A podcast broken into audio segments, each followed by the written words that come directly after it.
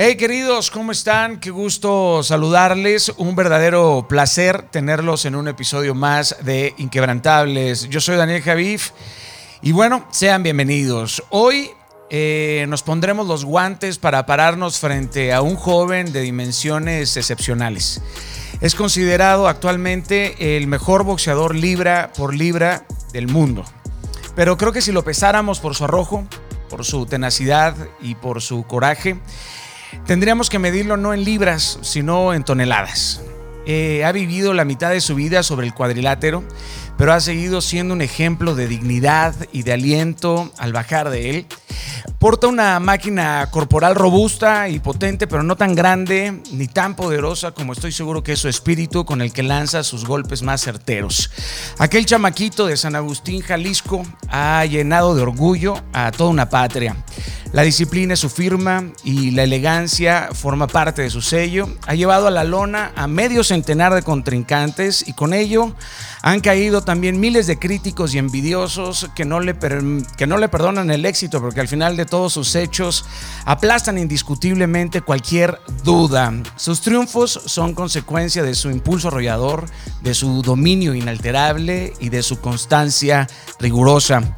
Conversaremos con una de las personalidades más admiradas, uno de los atletas mejor remunerados de la historia, un luchador incansable, un padre dedicado, un mexicano que ha conseguido metas extraordinarias. En esta esquina, el inquebrantable Saúl El Canelo Álvarez. Bienvenido, querido.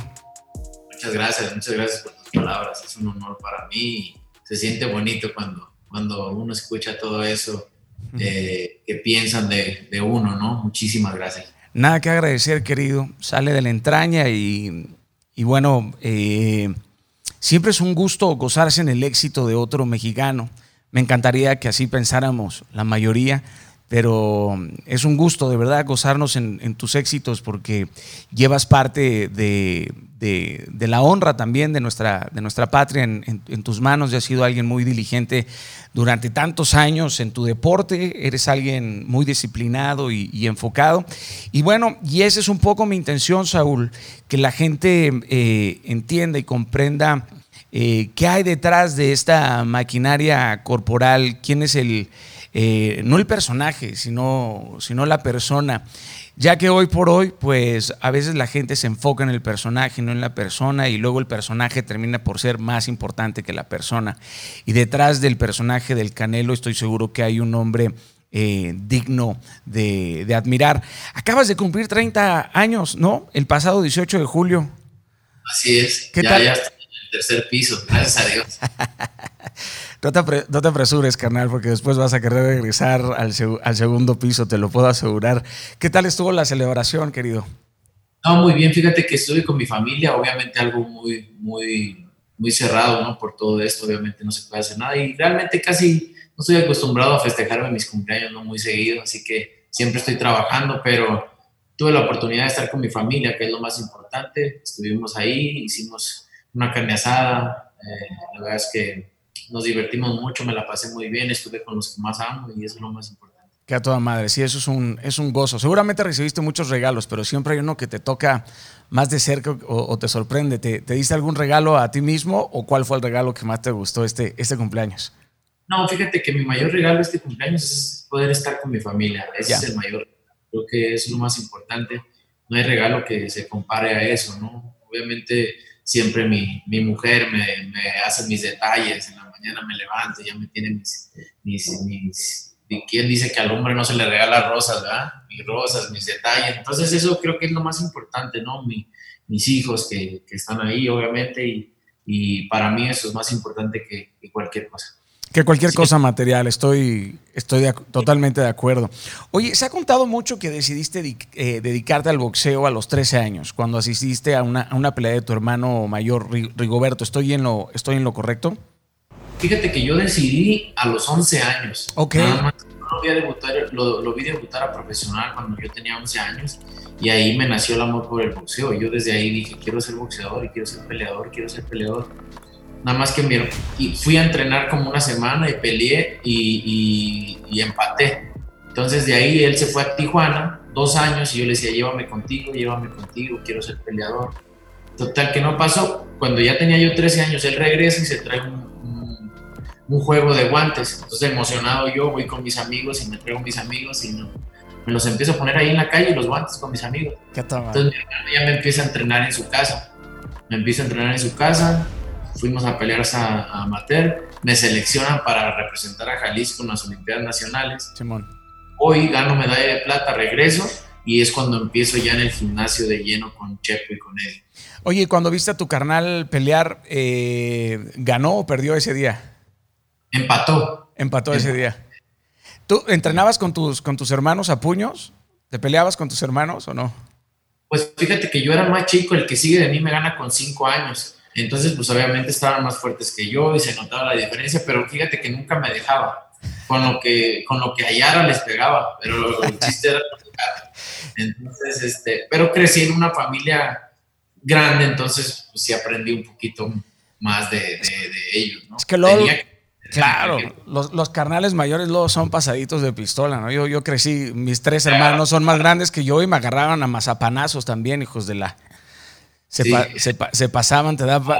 Sí, unos mazapanazos, ¿no? En, en, la, en la mema y había que uno rifarse. Yo soy Mazatlán, Sinaloa, entonces allá allá te entrenan con cerveza y con chingadazos. Entonces, esa es la verdad de las... ¿Tu relación con ellos era, era eh, profunda? ¿Te llevas muy bien con todos tus hermanos? Sí, con todos, con todos. Más con unos que con otros, obviamente, porque los veía más, pero, pero con todos. Siempre...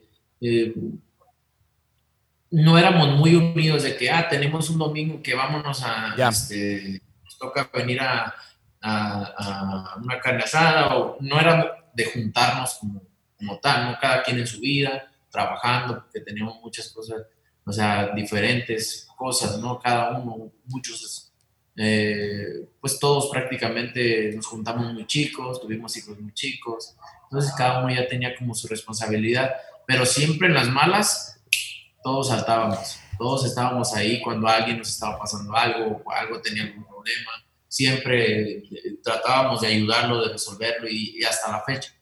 ¿Alguna vez te metiste en alguna trifulca también con tus carnales contra otros? Y fíjate que nosotros nos movíamos mucho de, lugar porque como mi papá rentaba casa, pues ya no querían rentarla, entonces ahora cámbiate. Entonces, cada que nos cambiábamos éramos los nuevos del barrio y era como, ¿sabes? Este, empezar de nuevo.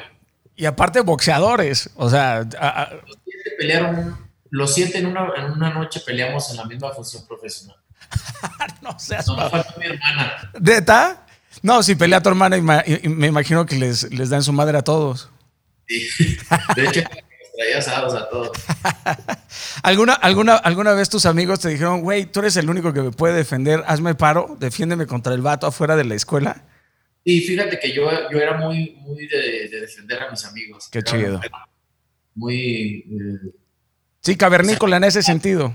Sí, no me gustaba que, les dijeran algo que, o que quisieran madrearlos o algo así, no me gustaba, entonces salía yo siempre adelante. Al tiro. Pues eso se hace por los compas, es la verdad de las cosas. Ellos que todavía este, pues vive donde mismo, este, es mi compadre, entonces siempre me la pasaba ahí, era como su, era como mi familia, pues. Ya. Entonces me la pasaba y me quieren como su hijo. Que a toda madre. Me he, estado, me, he estado, dando cuenta, aunque si combináramos tus genes con los míos y los de McGregor, tendríamos al boxeador perfecto, cabrón. Podríamos ser como, a lo mejor nos separaron al nacer, cabrón. sería como el vikingo boxeador perfecto. Oye, eh, como amateur hiciste 46 peleas, ¿no? De las cuales solo perdiste dos veces. ¿Pero qué aprendiste de esas derrotas? Nada más perdí una. Ah, perdiste una, ok. Ahí empaté una. ¿Qué, aprendiste de esas? digo, se aprende más de las derrotas luego que de las victorias, ¿no? Sí, la verdad es que pues te enseñan a seguir y a pasar ese, porque el que no la conoce pues como que no sabe, a la hora que la conoce siempre cambia, cambia todo su sistema o se van para abajo, su mentalidad empieza a, dañarse y ya no es el mismo boxeador que era antes de, la de, que que tuviera su primera derrota, ¿no? este, pues me enseñó a, que yo en vez de derrota lo tomaba como un aprendizaje y yo siempre dije en mi mente, yo quiero ser el mejor y quiero ser el mejor y nada me va a detener, o sea, absolutamente nada. Y eso, eso desde, desde niño lo tuve en mi, en mi cabeza. Sé que eres un deportista brutalmente disciplinado, pero en algún, en algún momento has tenido una etapa de estas etapas complicadas de, de desierto emocional, profesional? O sea, fuera, fuera de que seas muy, muy disciplinado, muy ordenado, ¿has pasado por un momento en donde estás, estás cansado o tienes ganas de claudicar? He, pasado por muchos momentos muy difíciles en mi carrera, y más en el boxeo, porque el boxeo es un deporte demasiado difícil, demasiado, como no te puedes imaginar. Imagínate, tienes que entrenar todos los días, pero aparte bajar de peso, y hay días que no puedes tomar ni agua, ni comer, y aparte tienes que entrenar para sudar y bajar, y bajar los kilos que traes, ¿no? Simón. Pero fíjate que toda mi vida, y lo sigo pensando cada que bajo de peso porque es algo muy difícil, siempre decía, ahí toda mi vida va a ser así, toda mi vida va a ser así, toda mi vida va a ser Y ya tengo 15 años de profesional y toda mi vida ha sido así. Entonces, nunca, nunca ha pasado por mi mente este, mm, retirarme de esto o, o renunciar a esto por, ese tipo de cosas. Yo siempre en mi mente digo, es muy difícil, sí es difícil, pero eh, si no fuera difícil, todos pudieran estar donde yo estoy, ¿no? lo difícil al final vale la pena y es lo que más cuesta, lo, que, lo mejor es lo que más cuesta, lo que no te cuesta no va a ser lo mismo. En, acuerdo, platicando con, con, con, Julio César Chávez, él ves que pasó por una temporada obviamente de, de drogas y, y, que lo llevó realmente a, a otra pelea fuera del, del cuadrilátero y sobre todo en el ambiente en el que ustedes se manejan, pues los estímulos, ¿no? Siempre están, siempre están al tiro. ¿Cómo, cómo te mantienes fortalecido ante todas estas tentaciones? ¿En algún, en algún momento de, joven caíste en, bebida, en drogas o algo por el estilo o no? No, pues mira, ahorita yo me echo obviamente mis traguitos cuando no estoy, cuando no estoy. Cuando no estás por pelear ya. Lo importante en esta vida es saber que hay tiempos, ¿no? Hay tiempo para todo, hay tiempo para para divertirte. Dicen que tan importante es el trabajo como el descanso, ¿no? hay, que, hay, que, tener tus tiempos. Es tiempo de, para ti, date tu tiempo.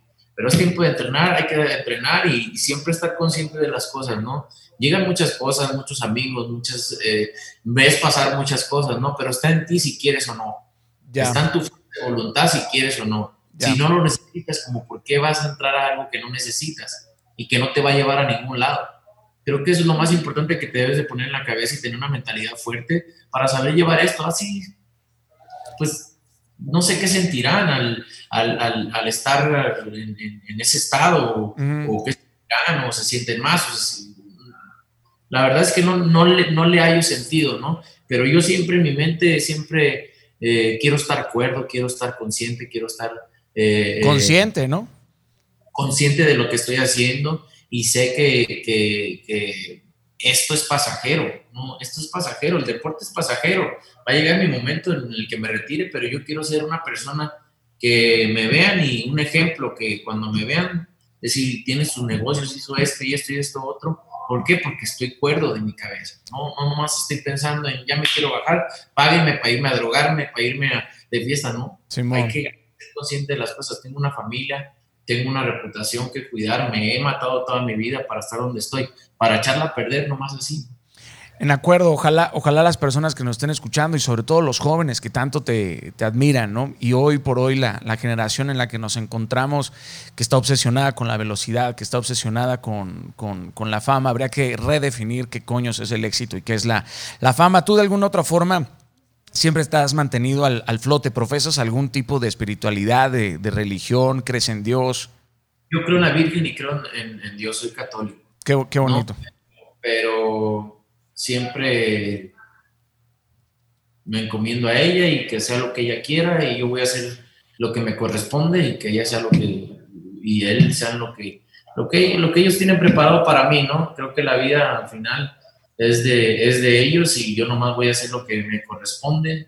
Bueno, eh, trato de hacer lo mejor que, que, puedo, sea bueno, sea malo, para que lo vea en, sus ojos, pero trato de hacer lo mejor que puedo, tanto en lo profesional, olvídate de lo profesional, sino en mi persona. Me equivoco, me equivoco, sí, porque soy una persona, no, no soy alguien que no se equivoca, soy, me equivoco muchas veces y a lo mejor me voy a seguir equivocando, pero yo siempre digo, no me voy a equivocar de la misma cosa que ya me equivoqué. No, me voy a equivocar a lo mejor de otras cosas, eso sí.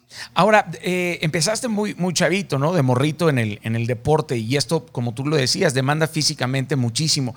¿Crees que en algún momento el deporte te hizo perder parte de tu adolescencia? ¿Extrañas algo de esa, de esa adolescencia? ¿Te hubiera gustado recuperar algo o no? Fíjate que yo no tuve la infancia que tuve que haber tenido por el deporte, ni la adolescencia que tuve que haber tenido a lo mejor, pero no la extraño porque no la conocí. Claro, buen punto, fíjate. Entonces no la extraño porque no la conocí. Me arrepiento, no me arrepiento porque no conocí eso. Yo soy muy feliz y, he sido muy feliz con lo que yo he hecho. Me siento orgulloso con lo que, con lo que estoy haciendo todavía. Y, creo que en la vida hay momentos, ¿no? Cuando quieres ser alguien, tienes que dedicarte a ser alguien. De acuerdo. No, no te van a dar estando allá de fiesta o acostado en la cama o mucha gente dice, ay, que tuvo suerte. Sí, la suerte la reparten todos los días a las 7 de la mañana en el gimnasio a las 2 de la tarde, todos los días. Claro, hay que, provocar, hay que provocarla, hay que provocarla, no nada más esperarla. A pesar de que empezaste desde, empezaste desde muy joven, eh, ¿tu primera hija la tuviste a los 17 años, Saúl? Sí. Wow, eso está increíble. me imagino que te va a haber impactado, ¿no? La vida de forma hermosa, por supuesto, ser padre tan joven. De forma hermosa y creo que de forma positiva, ¿no? Creo que me enseñó a ser responsable. Claro. Me enseñó ser eh, disciplinado, me enseñó a tener una responsabilidad de adulto, siendo un niño, no, prácticamente un adolescente. Eh, y eso me ayudó muchísimo. Siempre digo que es una de las cosas que más me han ayudado en la vida. Creo que el ser papá muy joven me enseñó a ser responsable en, en todos los sentidos, ¿no? ¿Por qué? Porque tenía que llevar de comer a mi casa, tenía que llevarle ropa a mi hija, llevarle una casa, llevarle este, mm, que comer siempre, todos los días el sentido de la responsabilidad. Ahora ya es grande tu hija. ¿Qué te dice eh, cada vez que te subes al cuadrilátero? ¿Se preocupa todavía porque eres boxeador o, ya entiende perfectamente? Está nerviosa, pero no se preocupa porque sabe que su papá siempre lo mejor que puede, entrena y, y, pues que me gusta, ¿no? Claro. Que me gusta, amo lo que hago y, y ella nomás grita, se pone nerviosa, grita y todo, pero está orgullosa de su papá. Han de ser los gritos que más te emocionan, ¿no? De todos, los has de identificar inmediatamente. Sí, claro que sí, muchísimo, muchísimo emocionan. Me motivan cuando eh, me siento en el banquillo, este, escucho cómo me gritan y Qué, qué chingón, qué chingón. Se ha de sentir, se ha de sentir, cabrón, ha de ser un shot de energía, inspiración inmediatamente, ¿no? Si tenías pensado claudicar cuando escuchas esa voz, a decir, ni madres, no doy un paso para atrás ni de loco manera. Claro. No hay manera. Claro. Oye, ¿se ha visto afectado tu trabajo con la, con la pandemia? Digo, más allá de los efectos de no tener público y, la pérdida de las peleas en vivo, eh, ¿ha afectado tu, rutina de entrenamiento, tu dieta, tu trabajo diario en general o no? No, pues mira, yo diario entreno, ¿no? Ya es una, ya es una, una costumbre que tengo, diario entrenar. Ha afectado en que se han cancelado las peleas y todo ese tipo de cosas, pero en mi vida creo que estoy bien, estoy tranquilo y, todo pasa, todo pasa al final y, yo creo que necesitábamos un break también de, muchas cosas, ¿no? Entonces, creo que Dios sabe, sabe por qué hace las cosas y creo que muchos necesitábamos esto para darnos cuenta de lo que... Muchos no se van a dar porque no se quieren dar cuenta, ¿no? Pero muchos necesitábamos, creo que esto que nos mandó Dios para poder valorar muchísimas cosas que tenemos en la vida, ¿no? Y que no valoramos esas pequeñas, grandes cosas. Recapitular nuestras convicciones, nuestras creencias, nuestras opiniones, a dónde nos dirigimos, por qué nos dirigimos a ese lugar, qué estamos haciendo con nuestra vida, cómo estamos trabajando nuestro legado. Este espacio de contemplación, o por lo menos esta pandemia, a quienes han hecho un acto de conciencia absoluto, los invita a hacerse preguntas incómodas o preguntas que rara vez uno se hace en la inercia de la vida, ¿no? Cuando estás tan enfocado en la chinga, en el trabajo, bueno, a veces la necedad se hace presente, amigo, la verdad, a veces la necedad o, estamos tan enfocados en convencer a otros de que somos importantes, ¿no?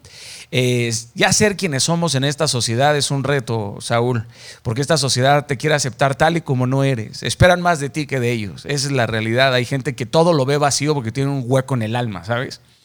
Lo, ven en ti, no, ven en... Checa lo que tú tienes en vida, no lo que el otro, o esperes del otro. Sí. tienes en, la tuya, entonces. Mira, el, el envidioso. Así es, la, así es la vida, así es el mundo y creo que uno tiene que adaptarse y, y, ver lo que tú tienes, ¿no? A veces a mí dicen, no, que eh, es mamón y que es prepotente, pero ¿por qué si no me conoces? ¿Por qué dices? Soy serio, sí soy serio, pero no me conoces para decir que soy prepotente, soy mamón.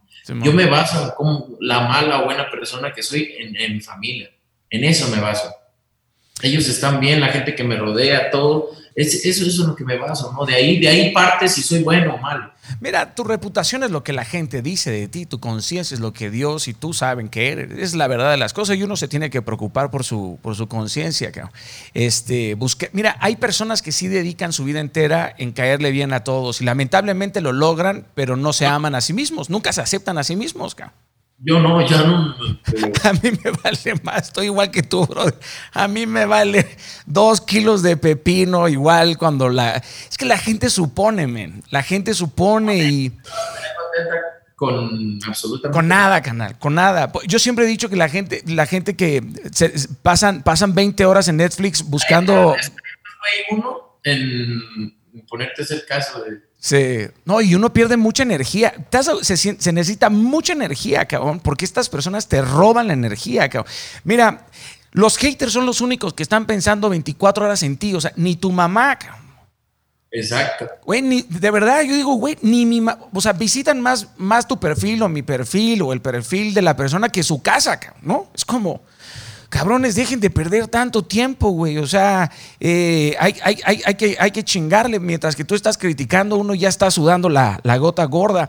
En el caso de tu deporte, bueno, gracias, por supuesto, a la televisión eh, eh, se, mantiene en muchos sentidos, pero no todos los boxeadores dependen, obviamente, de la, de la televisión y tienen patrocinios. ¿Crees que esto le afecte mucho a aquellos que apenas están creciendo, o sea, que están construyendo un fanbase o que están construyendo su carrera, o no, o no les va a afectar de forma profunda? Pues mira, yo creo que afecta, esto afecta a todo el mundo, ¿no? Sí. Mm. Creo que si tenían futuro para dos años, se les va a trazar uno, ¿no? Pero ahí va a estar. Simplemente hay que tener paciencia, pero afecta sí afecta. ¿Por qué? Porque no hay mucho boxeo. Simón. Mm. Mm, no se puede hacer mucho boxeo ahorita por lo que está pasando, pero es cuestión de tiempo, ¿no? Es cuestión de tiempo y simplemente no desesperarse y seguir en, el objetivo que, tienes en tu vida. Hablabas, hablabas de tu ruta de entrenamiento. ¿Qué es lo que más te cuesta de tu entrenamiento? ¿Hay algo que no, que no te lata? Amo todo lo que hago. Amo todo. Creo que lo más difícil, que aunque lo extraño cuando no estoy haciéndolo, es este es eh, bajar de peso. Eso es una cosa, o sea, de morir. ¿Cómo te, ¿cómo, te alimentas? ¿Cómo te alimentas? Pues mira, es, es, es, rutinario y es enfadoso porque es pescado, verduras, eh, salmón, o sea, huevos, en la, claras de huevo en la mañana y lo mismo que comes es en la noche, todo eso. Pero cuando va llegando la pelea, todavía tienes que empezar a dejar de tomar agua para deshidratarte para deshidratar los músculos, para que vayas bajando de peso, si no es imposible, para mí, en, mi complexión. Y cuando, cuando quieres ganar peso, o sea, digo, sé que es todo un tema el pesaje de los boxeadores y siendo campeón mundial en cuatro categorías distintas, te habrá tocado bajar y subir de peso en más de una oportunidad. Sí, no, pues más que nada bajar menos, porque siempre ando como en 80 kilos, ya.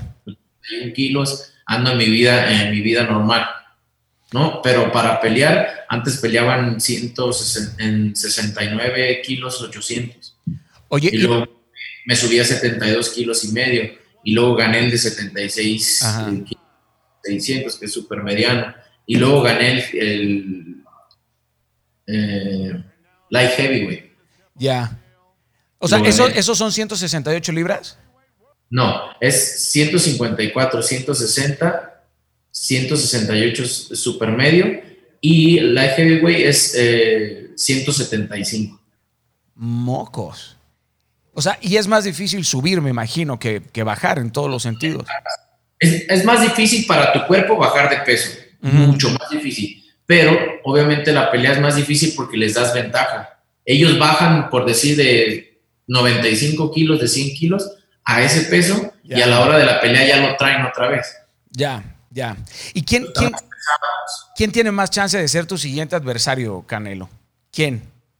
Este, fíjate que hay varios, hay varios nombres. Son ingleses, Billy Joe Saunders, Calvin Smith, eh, Arthur, Arthur Beterbiev. Arthur Beterbiev, mm, ya no quiero volver a pelear en 175 porque hay muchas ventajas. Ya, ya. ese de hecho era, teníamos pensado a él antes de Kovalev. Ya. Pero no, de una cosa u otra no se dio. Hubiera estado sabrosa la madriza, ¿eh? de una u otra cosa no se dio, pero antes de Kovalev estábamos pensando en él porque él era el campeón. Ya. Oye, y, y, retar o desafiar a un André Ward o algo así, sacarlos del retiro. Pues está retirado, pero él es uno de los boxeadores que, que me gustaba cómo peleaba, es un gran peleador y pues como no, me encantaría. Estaría de campeonato eso, mano. Estaría muy, muy, muy, muy emocionante. Eh, como deportista, ya hablamos un poco de, cómo vives las críticas. Algunas son justas, otras son desmedidas. Pero ¿hay algún crítico con el que sí tengas relación? O sea, con alguno que escuches con especial atención y digas, este vato por lo menos, por lo menos es eh, balanceado. O sea, su, mensaje, aunque puede ser una crítica dura, tiene consistencia. O sea, ¿es, real o realmente no hay, no hay ese crítico eh, hay críticos buenos, ¿no? y y escucho a todos, ¿no? Los críticos más bueno, y, normal, ¿no? Pero hay muchos críticos que, que eh, no tienen objetividad. Simón. No son hablan nomás porque les caes gordo, porque no les caes. Y eso no, no, no, no va. Porque no les regalas boletos.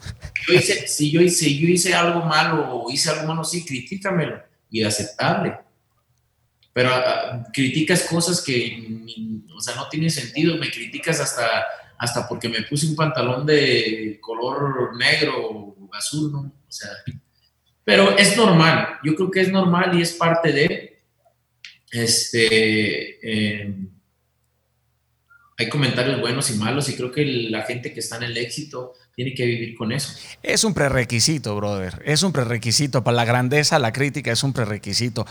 ¿Cuál es? que ha estado en, un nivel grande y no lo han criticado, que me diga. No, no, brother, porque, porque para ser notable hay que recibir críticas, esa es la realidad. No todo lo que es notable es bueno, eso sí, pero por lo regular todo lo que es bueno suele ser muy notable y suele ser muy criticado.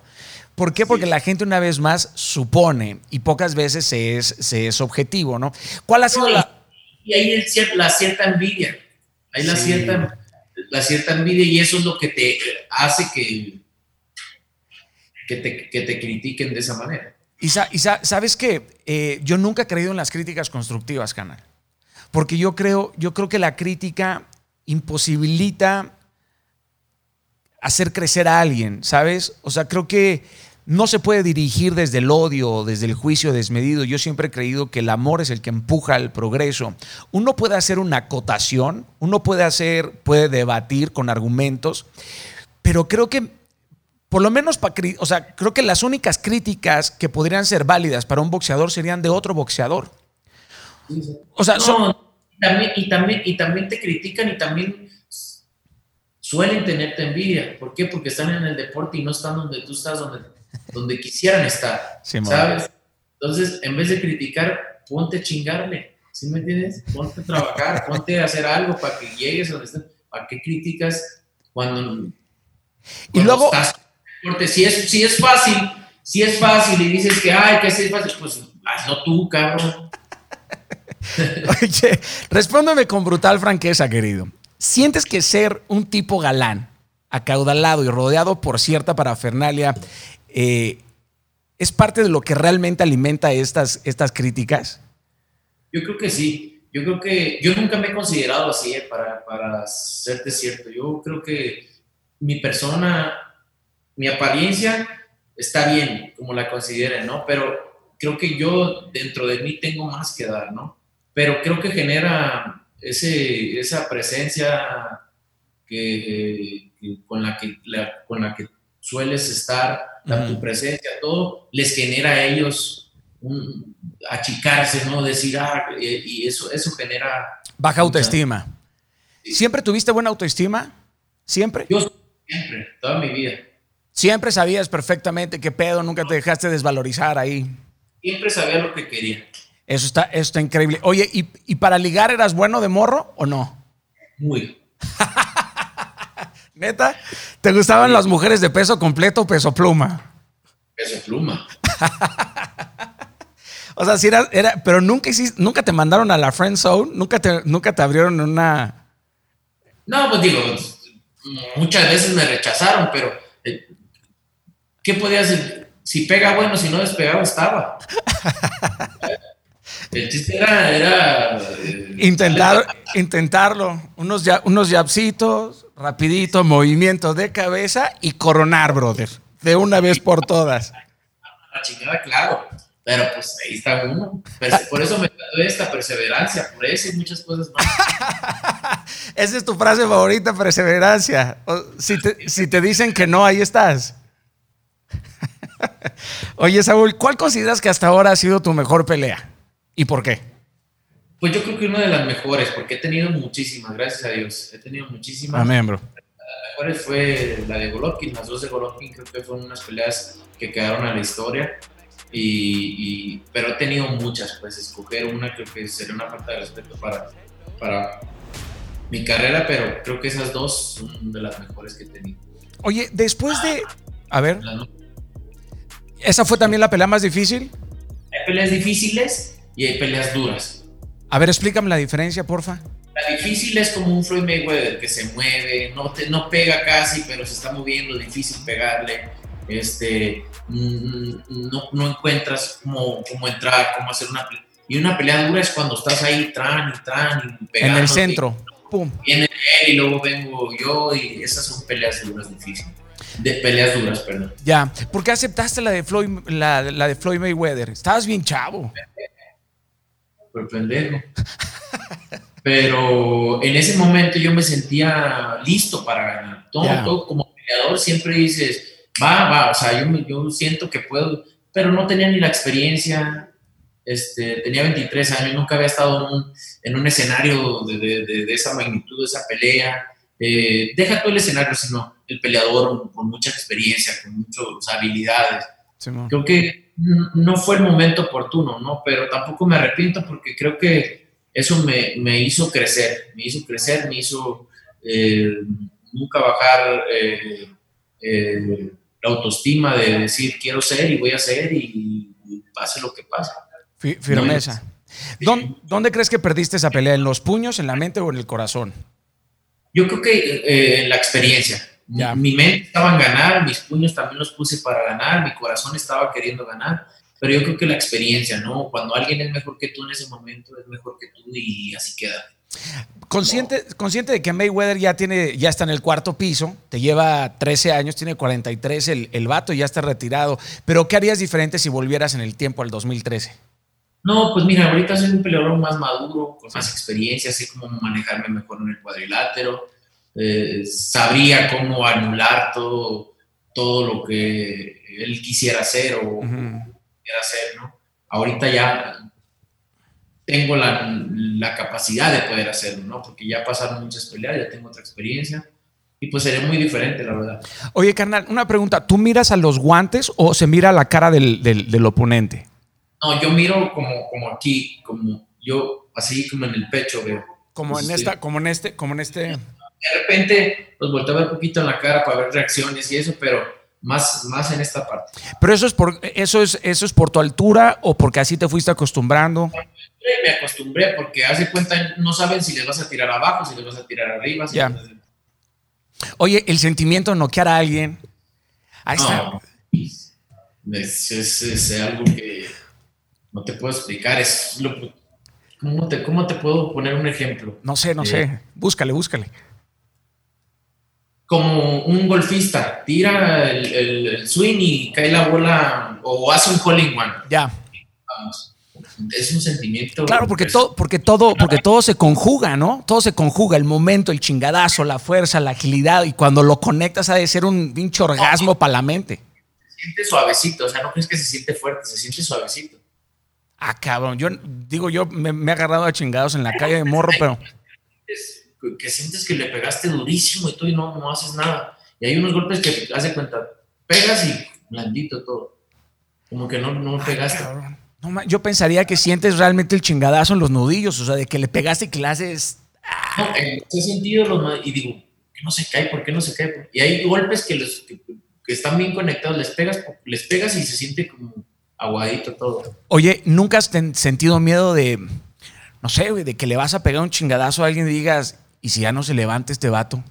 miedo no. Pues uno quiere, desgraciadamente el boxeo es lastimar más lo que se, lo más que se pueda a tu rival. Ese es, el, y lo quieres noquear y los quieres, lo quieres este, pero no llegar más allá de eso, pues, ¿me entiendes? No llegar a matarlo. de cosas no pasa por la mente, pasa por la mente sí noquearlo. Y ha pasado que los he noqueado muy feo y todo, y yo no festejo hasta, hasta hasta verlos bien. Ah, Simón, te, he visto, no recuerdo qué pelea, sí, de tranquilos, tranquilos, como un poco de respeto y honra para el, para el, otro, para el otro deportista, ¿no? Y ya que esté bien, pues ya festejamos, pero primero, primero creo que hay que ser sobrios en todo, en todo eso. Eh, obviamente te, te, hace sentir algo los, los, los abucheos o, los gritos de, fervor del, del, público, ¿no? Me imagino que eso afecta el rendimiento, la motivación del, del boxeador los abucheos, pues obviamente depende de la mentalidad que tengas. ¿eh? Ya. O sea, si ya sientes que te está cargando la chingada en la pelea, pues los abucheos terminan por mandarte a la lona. Yo en mi vida aprendí que no hay que esperar nada de nadie ni depender de nadie. ¿No? Entonces, cada quien la mentalidad que tenga, si estás esperando que la gente te grite y, sienta y, y, no sentir ni un abucheo, y cuando sientes el abucheo te vas para abajo, no te dediques a nada. De, acuerdo, de acuerdo. Sí, bueno, si, si te da miedo la soledad y quieres el éxito. Ahorita voy a enseñarles que... me, encanta, porque ese es tu diálogo interno, te estoy viendo, carnal, ¿no? Traes tu diálogo interno y dices, puta, ahorita le voy a partir su madre a este pinche vato, te empiezas, te empiezas a cocoguachar eh, solito. Obviamente hay una gran rivalidad y altamente publicitada entre tú y Triple G. Eh, y como es costumbre, pues en el mundo del boxeo se dijeron muchas cosas fuera del, del ring. Yo como espectador entiendo que que eso es calentar el interés del, público. Pero en lo personal, ¿qué, qué, opinión tienes sobre, sobre Triple G? O sea, ya como, como persona. Soy de las personas que quiere calentar una pelea o vender una pelea hablando, diciendo cosas malas. Yo no soy ese tipo de peleadores, pues, ese tipo de que quiero vender y diciendo jamás en mi vida. Y si tú ves todas mis peleas. Sí, eso es cierto. Pero si de verdad, o sea, siento eso, eso. A mí como, a mí, ahora sí como dicen, al son que me toquen baile ya. O sea, y con él sí existe una rivalidad de, por todo lo que dijo de mí, por todo lo que... O sea, esas ganas de reventarle su madre. me caes a toda madre, Saúl. Me, me, gusta porque eres genuino, men.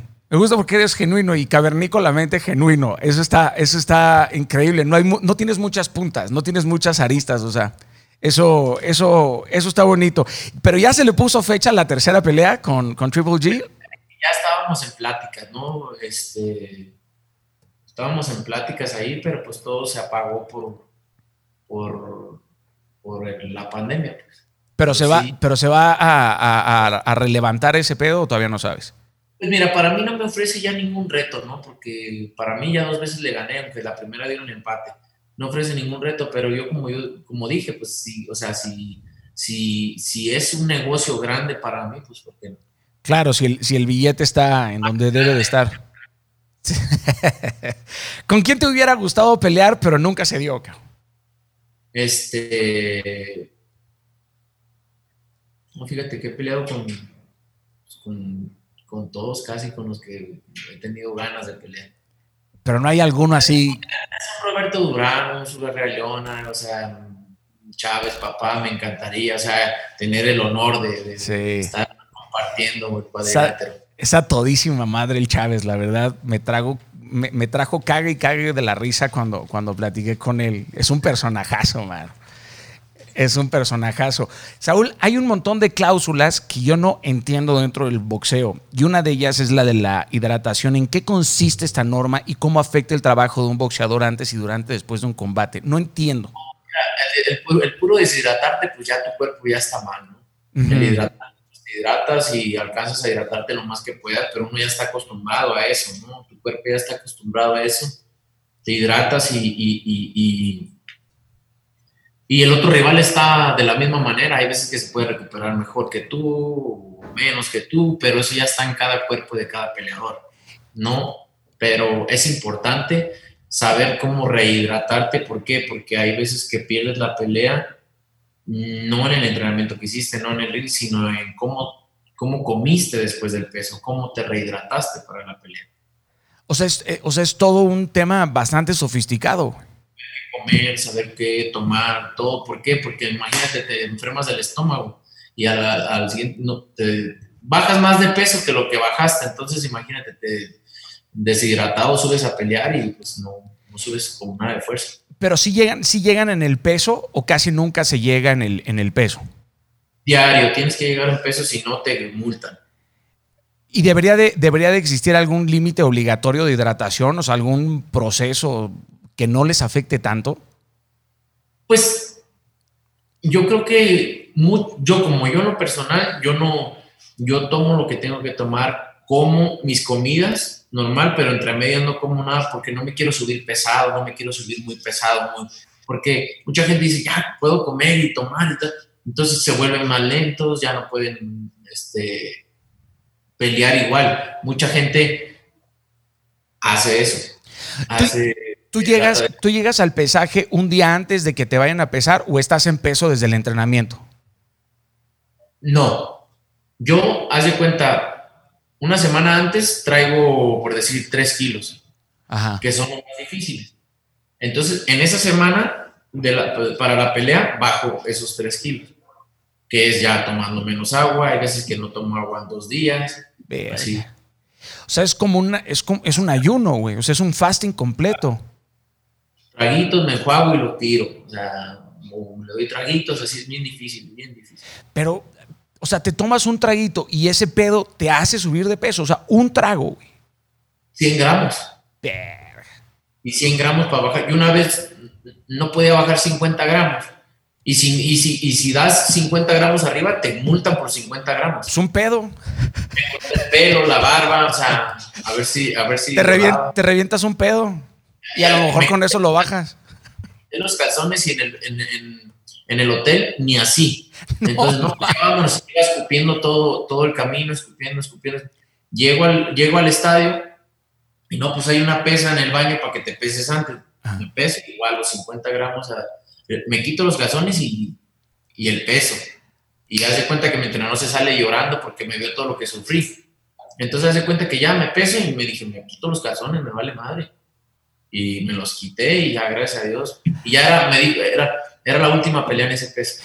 Y después de que te pesas, me imagino que lo primero que haces es, güey, llévenme a tragar ahora mismo. No, agua. En dos segundos. Puedes no comer, puedes no comer y aguantarte de no comer, pero de tomar agua, eso es, lo, que se pone más macizo, me imagino. Oye, el asunto del boxeo femenino, ¿sientes que están como en una etapa de estancamiento o por el contrario? No, creo que hay muchas mujeres ahorita peleando campeonatos mundiales. Boxeo femenil creo que cada vez va avanzando. Golden Boy, Golden Boy representa varias, ¿no? Marlene Esparza, Cenise Estrada. Varias. Simón, ¿cuál es la boxeadora que más te ha impresionado? Fíjate que hay una, una inglesa, creo, o irlandesa, que se llama Katy, Katy no sé qué. Ajá. Tiene una técnica muy bonita, me gusta. Oye, ¿y te llama la atención el MMA? Fíjate que no, ¿eh? No, nada. Me llama la atención, no. Para mí es una pelea callejera más. Órale. O sea, no, no se requiere obviamente de la técnica del boxeo, son abismalmente polares. Del boxeo no. Si tú te fijas, cuando un peleador de la MMA tiene muy bien hecho su boxeo, siempre predomina, siempre es el que, el que, el que tiene más ventaja al otro, como McGregor sabe un poquito de boxeo y siempre mm. tiene más ventaja hacia los otros porque el boxeo es predominante, ¿no? ¿Qué pasaría si tu hija decidiera ser boxeadora? No, no, no. no, no, no, no, chingues. No me gustaría, ¿no? Ya. en lo personal, como papá, imagínate tu hija peleando. Y, Está, no porque no, no pueda, o porque no deba, porque no, sino porque como papá, o sea, no me gustaría, pero si le gusta, pues ¿qué hago? Pues apoyarla, ganar, no te tocaría otra. En lo que ella quiera. Simón, te vi jugar golf. ¿Qué pedo con el golf? Te vi jugar con Tony Romo y con Stephen eh, Curry. O sea, parecería que entre el box y el golf no existe ninguna semejanza más allá del empeño y la constancia que hay, de, eh, que hay en convertirse en un, en un profesional. Pero has encontrado pasión en este deporte. ¿Por qué? Un deporte que requiere mucha mentalidad, mucha paciencia, ser disciplinado en cada tiro, porque haz de cuenta, hiciste dos tiros buenos y llegaste a green, pero si en el pot haces tres pot o cuatro pot, pues no te sirvieron tus otros dos tiros. Entonces en cada tiro tienes que ser disciplinado. Por decir, si, si, te, si haces un poquito mal las cosas, ya la bola se te fue para allá, para allá, o la topeaste. O sea, tienes que ser disciplinado en, en cada detalle, en cada detalle. Y ese, el, golf es algo adictivo. Pero qué es, o sea, es como un pedo de, ir perfeccionando eh, cada tiro.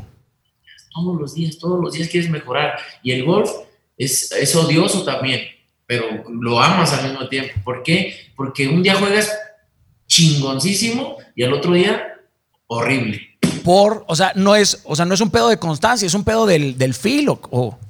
Es, es, que, es que, digo, no, no, entiendo, pero si tú le preguntas a cualquier golfista, todos te dicen, digo, a los niveles, como un golfista profesional, un día juega bien y el otro día, o un fin de semana juega bien y el otro juega de la chingada. O sea, no es un, no es un pedo nada más de técnica, sino es como del momentum, de lo que traes en la cabeza. Ah, ¿por qué crees que Tiger pasó todo lo que pasó y no era, no era, no era, ni siquiera una, un amateur le ganaba cuando traía sus pedos mentales y todo, porque, porque no sabía concentrarse no podía concentrarse, pero... Sí, bueno, pero Tiger sí se metió en unos super pedos, ¿no? Eso, y ya no fue el mismo en el golf, hasta que ahorita que ya otra vez. Sí, qué cabrón, regresó y volvió, y volvió a sacarla, ¿no? Tiger se retiró del palo. Sí. literal y en, el, y en el deporte. Pero a ese güey lo veo yo siempre, todos los días en YouTube chingonería ese cabrón. Es un, es un, es un rifadazo, la verdad, es un deportista brutal. Aparte las canchas, ¿no? Porque cada, cada, cada, cada campo de golf es súper diferente. Y los profesionales es, dificilísimo los campos. A mí me han invitado dos o tres veces compas a jugar golf y la neta yo lo que hago es cubear, ¿no? No, y muchos, muchos dicen, muchos dicen, ah, qué fácil pegarle. ¿Le quieres pegar? No le pegas. No, bro, es cierto, güey. es cierto, tiene, y, y, te ves bien, y te, y te sientes bien tonto, güey te ve bien fácil, ahí vas y tú no le pegas. Sí, tiene, te ves bien. ¿Tú eres derecho o eres zurdo? Derecho. Ah, porque hay, porque, porque hay canchas que son para derechos y hay canchas que son para zurdos, ¿no? No, no, no, no. ¿No? no. Haz de cuenta que todo es igual, zurdo, derecho. O sea, no, no, no hay unas que beneficien más a los derechos. No, no creo. Eh, la del. La... No, porque el zurdo, si el derecho se apunta más a la izquierda, el zurdo se apunta más a la derecha. Entonces le sale los ah. slides y Ya, chingón el campo.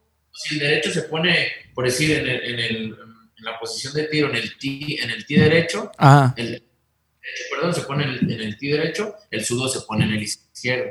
Entonces es lo ah. mismo. Chingón el campo, el de Las Vegas, ¿no? El del Encore, el del Win. No he ido, fíjate que no he ido. No has ido, ¿y tú qué tan, te, la vives en Las Vegas, men? Tengo 11 meses jugando apenas. Ah, tienes poquitito.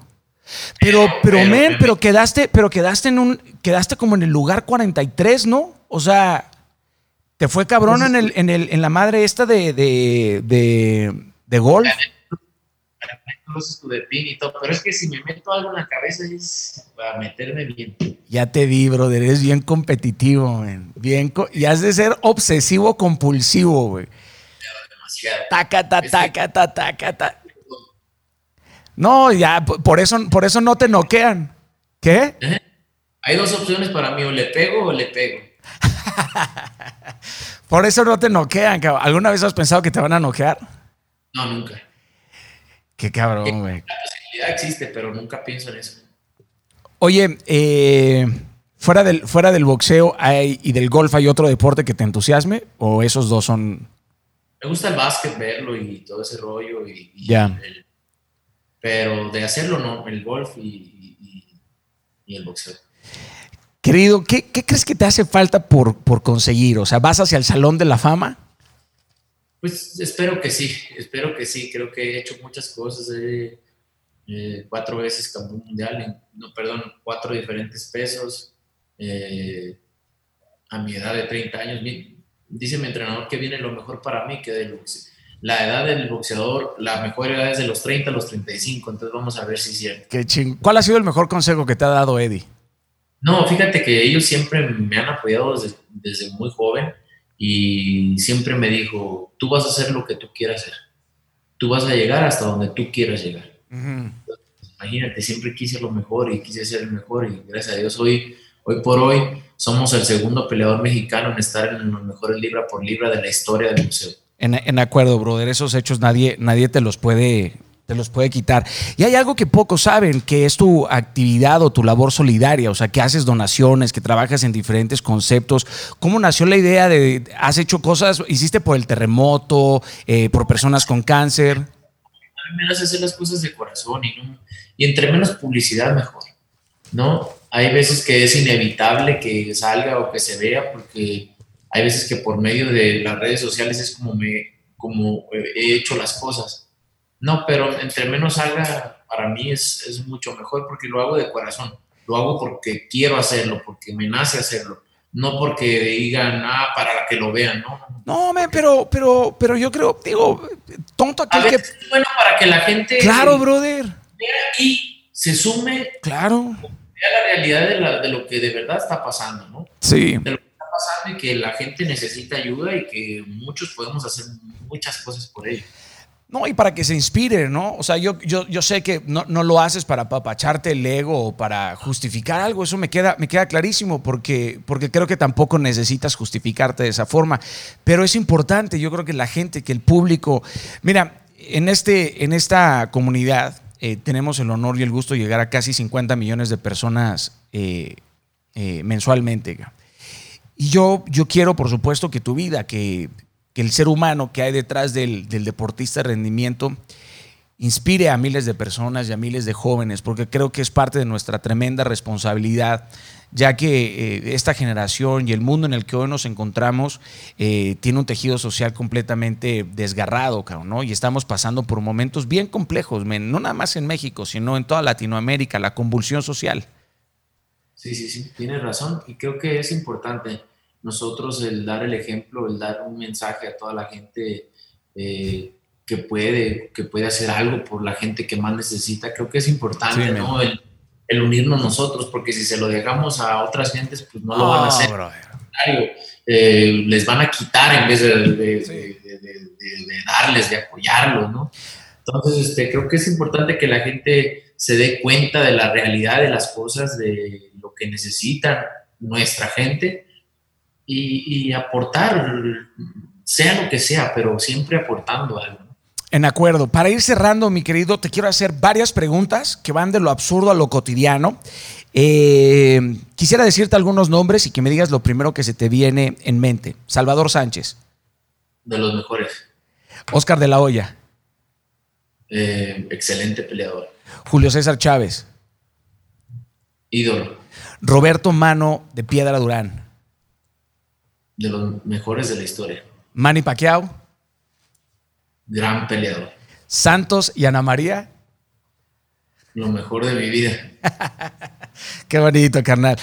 ¿Cuándo y dónde has sido más feliz, Saúl? ¿Eh? ¿Cuándo y dónde has sido más feliz? Hoy y ahora.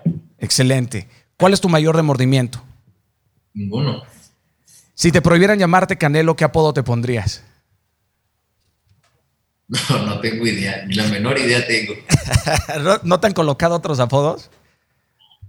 Eh, me decían el enchilado, pecoso. el, enchilado. ¿Por qué? Jicama con chile. Güero y con el pelirrojo. no seas mamón. Qué el, blanco y, y el pelo rojo, pues el chile. Simón, güey, jícama con chile. Está acá. ¿Quién te clavó esa? Tus compas en, en Guadalajara, Simón. Sí, tenía, tenía que ser. Eh, ¿Qué otros negocios tienes? Este, pues varios. Varios. Ajá. ¿Eres celoso? ¿Eh? ¿Eres celoso? ¿Qué debe ser? ¿Tu, crush de la infancia? O sea, ¿quién te fascinaba de morra? ¿Una morra que te encantara? No, pues sí. Ya sabe, mi mujer también algo así. Estefanía de León se llamaba. Estefanía, Estefanía de León. Puta, yo, yo tenía crush con Cindy Crawford, brother. Puta. Si fueras un muñeco de acción, ¿con qué accesorios vendrías, güey? Si fuera un, un, Un muñeco de acción, ¿qué accesorios, ¿qué accesorios traería tu muñeco de acción? Seguramente carros y armas. Un Bugatti. Ese ya lo tienes, güey. Brother, te pasaste, te pasaste pistola con ese pitufo, man. Me pasé de lanza, sí. No, brother. No, no, no, no, no. ¿Qué, otro, ¿Qué otra nave te vi? Bueno, la Urus te la vi y luego. Y la G, la G63, pero, pero, brother, nada más hay 200 de esas. ¿La mandaste a pedir tú? Por seis, ¿verdad? Ajá, Simón. La, que, la, de, la, de, la, la- la de las llantotas. Y nomás vendieron una aquí en Guadalajara y esa es, mía. En Latinoamérica nomás hay una y es la mía. ¿Pero esa la, Sí. pe- la pediste? Sí, la pedí. ¿Cuál es el que más usas, güey? Eh, uso una, una, una 4x4 Square. de Ya. LG. Ya. Más uso, la que más uso. Naves, son, son, son duronas esas. Son duronas. Fíjate que yo le puse otro, otro, otro Sistema. Ajá. El Bugatti lo tienes en, en California, me imagino, ¿no? Porque, bro, en Guadalajara lo haces pedazos, cabrón. Acabo de comprar un Ferrari, un, un F12, el TDF. Hermoso. Qué poca madre, brother. Qué poca. Oye, ¿y Rolls? ¿RR? ¿Rolls Royce? Tengo uno aquí en Guadalajara, ¿Cuál es? ¿Phantom? ¿Cuál es? el Phantom. ¿Qué nave? So- También eres fan de los guachos, te estoy viendo, brother. Te estoy viendo este Richard. ¿Y Sí, te. Tengo uno igualito a ese también. te gusta, te gusta Rolex? Me encanta Rolex. Ese es un guacho, eso es un guachote. Guachote, guachote, guachote. Son, una- son unos aviones, güey. O sea, todo lo complejo, la maquinaria que hay detrás para darte, para darte un segundo. Tienes varios guachos, me imagino, ¿no? El guachinango. Ok, voy a, voy a, voy a seguir. Eh, ok, cuando eras niño, ¿qué película viste una y otra vez? La del tirador. La del- ¿Cuál es esa, güey? Shooter con Mark Wahlberg. Ah, ya. Ah, pero, pero no tiene tanto tiempo esas aún. Sí. No, güey. No. Esa tiene como unos fácil, digo, no cuando era, pero tiene unos 15 años. O sea, ¿te gustan, te gustan las armas? ¿Vas, vas a, a tirar seguido? Es que a mi papá le encanta la cacería y todo ese rollo, entonces Ah, ya. Y tienes, tienes armas, pero tiras en casa. Ah, pues en allá, en San Diego, allá en San Diego es, es válido, entonces te vas a un cerro, en- a ciertos kilómetros de una casa ya puedes empezar a tirar, entonces sí tengo allá calibre 50 y todo ese rollo. que a todísima madre. ¿Tu palabra favorita cuál es? Mm, ¿Mala o La que quieras, güey. Sí, mala. No, pues mentar la madre. Chinga su madre. Chingas a tu madre. Es que se siente mucho, se siente un pinche gozo brutal, ¿no? O sea, cuando dices, pero cuando dices el chingas a tu madre. Por Por, a veces le el, el, la- el reputa madre. salga todo, salga todo el coraje. Huelísima, chingas a tu reputa. Oye, eh, ¿cuál es el objeto más raro de tu habitación, güey? Uy, no, pues no sé. No, Un plato así dorado, ni sé qué significa, pero ahí no. está. Ve- veo, veo que tienes un cuadro ahí atrás de Rafael Coronel. ¿Coleccionas cuadros? ¿Coleccionas arte? Pues me gustan, tengo ¿Sí? varias. Oye, en San Diego eres vecino de Bill Gates, ¿no? O sea, si tienes pedos con la compu, le gritas, ¡Hey, vecino, hazme tiro! Sí. Ah, hazme- es socio también ahí del campo donde juego golf, ahí también está. ¿Has jugado con él o no? No, fíjate que no he tenido la oportunidad de jugar con él, pero ahí de repente lo veo y su hija vive como a una cuadra de mi casa. Porque donde yo vivía, él era mi vecino, pero ahora me cambió. Digo, ahí está, ahí se queda mi equipo, Ajá. pero en otra casa y ahí cerquita vive su hija. Eh, ¿Piensas en la vejez? Sí, Sí. sí. Pienso llegar a viejo con mi familia y a gusto, jugando golf toda mi vida hasta los 70 años seguramente. ¿Con qué te has obsesionado recientemente? El golf. ¿Qué olor extraño te gusta oler, cabrón? extraño. no sé. ¿Qué hay, ¿Qué hay, en tus bolsillos ahora mismo, güey? Nada. ¿Nada? Nada. No tengo nada. Ay, güey. Yo, ¿Tú? yo traigo unos aretes, güey. Celular, te podría decir, pero. Trae unos aretes, trae unos, trae, trae unos aretes. ¿Tu meme favorito, güey? ¿Mi meme favorito? No, pues es que ahorita con tantos que hay, no manches, me he reído con un chingo. Acaba de salir, digo, chingo de memes. Están muy cagados. Yo me puedo quedar horas, cabrón. Horas y horas. Termino con esta última No, pregunta. Todos están cabrones, todos. Están, no, güey, te- espérate, te voy a enseñar, te voy a enseñar uno que es que está, está muy, Una para hacer esas cosas que no está muy, están muy, muy cagados. Espérame, a ver si. Aguanta. No, los de Julio Iglesias me hacen cagarme de risa, güey. Sí, no, no he visto, no he visto de él. No, puta, güey. eh, Este, el, el, el 4 de julio, pero está haciendo un 4, güey. Es- Están muy, muy cagados. ¿Qué va a decir tu epitafio? ¿Qué va a decir ¿Mi la- tu epitafio, la tumba? Cuando te mueras, ¿qué va a decir ahí? la madre, no sé. Hay tiro. No. No, pues lo mismo que todos, ¿no? Saúl Álvarez está desde 1990 y ojalá hasta el 3000. Chingón. Eh, déjale una pregunta a mi siguiente eh, invitado y te voy a hacer una pregunta que te deja Nati Natasha. ¿Ubicas a Nati Natasha, la cantante eh, dominicana de reggaetón? Fanática de ella. Ah, sí, es li- lindísima. Ella te deja esta pregunta. Eh, charlé con ella y te deja esta pregunta. ¿Te lavas las manos después de ir al baño? A veces. Depen- depende que, que, que ir al baño. Cu- cu- po- Estoy de acuerdo, güey. El- Cuando, cua- cuando, uno, cuando uno va al, al uno, pues. Si vas a mear, no, güey. Si va- sí, la neta no. En el, en el 2 y solo. Mis amigos voy a mear, tan, y ya se cuenta, llego y.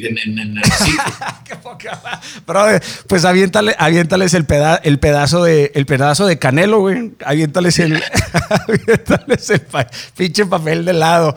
Déjale una pregunta a mi siguiente invitado y nos despedimos, Saúl. ¿Quién es tu siguiente invitado? Hijo, no te lo puedo decir, brother. Este, Pero déjale la pregunta que se te antoje. mm, ¿Te bañas todos los días? Eso es una buena pregunta, güey. Puta, ah, en esta pandemia, ¿cuánto es lo más que duraste sin bañarte, marrano? Yo no, manches, yo me baño dos veces al día. Por el entrenamiento. Todos los, entreno todos los días y voy al golf, entonces tengo que bañarme. Tienes que estar bien cuidadito, bien No me dejan entrar a la cama para empezar. te, regre- te regresa tu morra. Saúl, de verdad fue una delicia poder platicar contigo un muy buen rato. Gracias, de verdad, querido. De verdad, muchísimas gracias. Eh, si no nos vemos en el éxito, nos vemos en lo eterno. Que Dios te bendiga, hermano, a ti y a toda tu familia. Fuerte abrazo. Abrazo. Bye. Bueno, queridos, ahí estuvo Saúl Canelo Álvarez, tipazo, la verdad, eh, estuvo muy cagado. Disculpen si me escucharon decir unas palabrotas, pero uno se la goza cuando se conecta con sus compas. Eh, bueno, pues espero que lo hayan disfrutado. Gracias por habernos sintonizado. Que Dios les bendiga hoy, mañana y siempre. Y como siempre me despido de este programa diciéndoles, si no nos vemos en el éxito, nos vemos en lo eterno.